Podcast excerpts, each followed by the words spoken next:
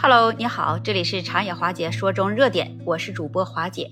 现在你看看，在当今社会，多少国家现在都出现了这少子化的现象。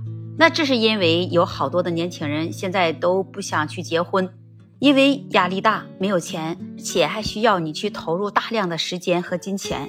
那么问题就来了，你需要有多少钱才能养得起一个孩子，既能满足孩子的需求，还要降低成本呢？如果是在发达国家，你养育一个孩子，他的成本那通常真的是很高，他需要你支付许多开销，比如医疗费用、教育费用、衣物和食品，那是根据家庭的收入和孩子的年龄，那这些费用可能都会有所不同。除了这之外，你住房的成本那也是一个重要的因素，因为需要提供这足够的居住的空间和安全的住所。嗯，还会也有另一种情况。你养育一个孩子需要这个费用，要因你的家庭情况、居住的地点这些因素而异。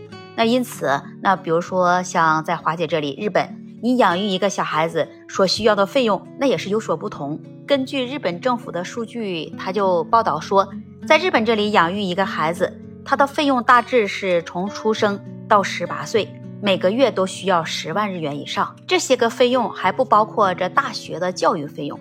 那当然，这只是一个粗略的估算，实际上那需要的费用可能会比这些啊更高，或者是有些地区啊也会低一些。从出生的孩子，你就要去奶粉钱、尿不湿钱、婴儿的用品、医疗的费用、保育的费用、教育的费用。那么在日本，从婴儿出生到学龄前，那家长都需要支付着保育费。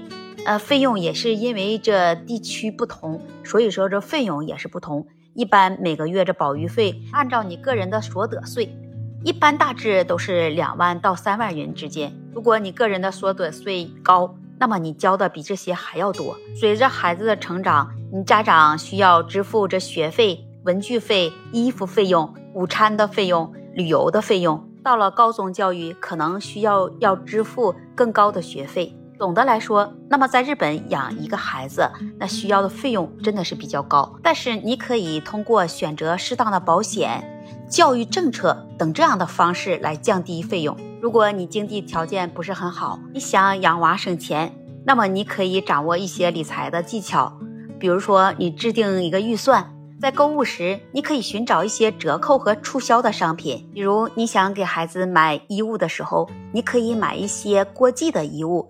它既打折扣了，而且质量还比较好，你可以省钱。可以寻找一些二手的物品，购买二手的婴儿玩具或者是其他的用品，这样你可以大大的降低成本。但是你一定要确保这物品的安全和卫生。可以自己煮一些家常菜，你自己动手做的饭，比你外面用的餐可能会更加的经济实惠。在孩子的餐饭中，你要确保提供这丰富的营养。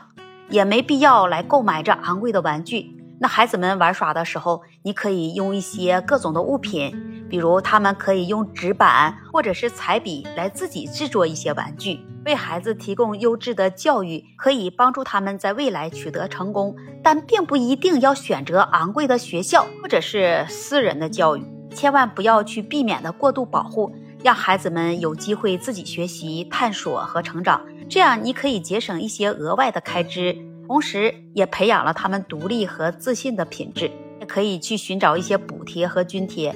那政府和组织有时候也会提供一些针对于家庭和孩子的津贴和补贴。我们养育一个孩子确实是需要花费大量的时间和金钱，但是你通过这一些简单的方法，你可以在满足孩子的需求的同时下来降低成本，不是吗？如果你是一位宝妈。如果你有养娃省钱的小妙招，欢迎把你的分享写在评论区，也期待你关注订阅华姐的专辑。那这一期节目我就给你分享到这里了，我们下期节目再见。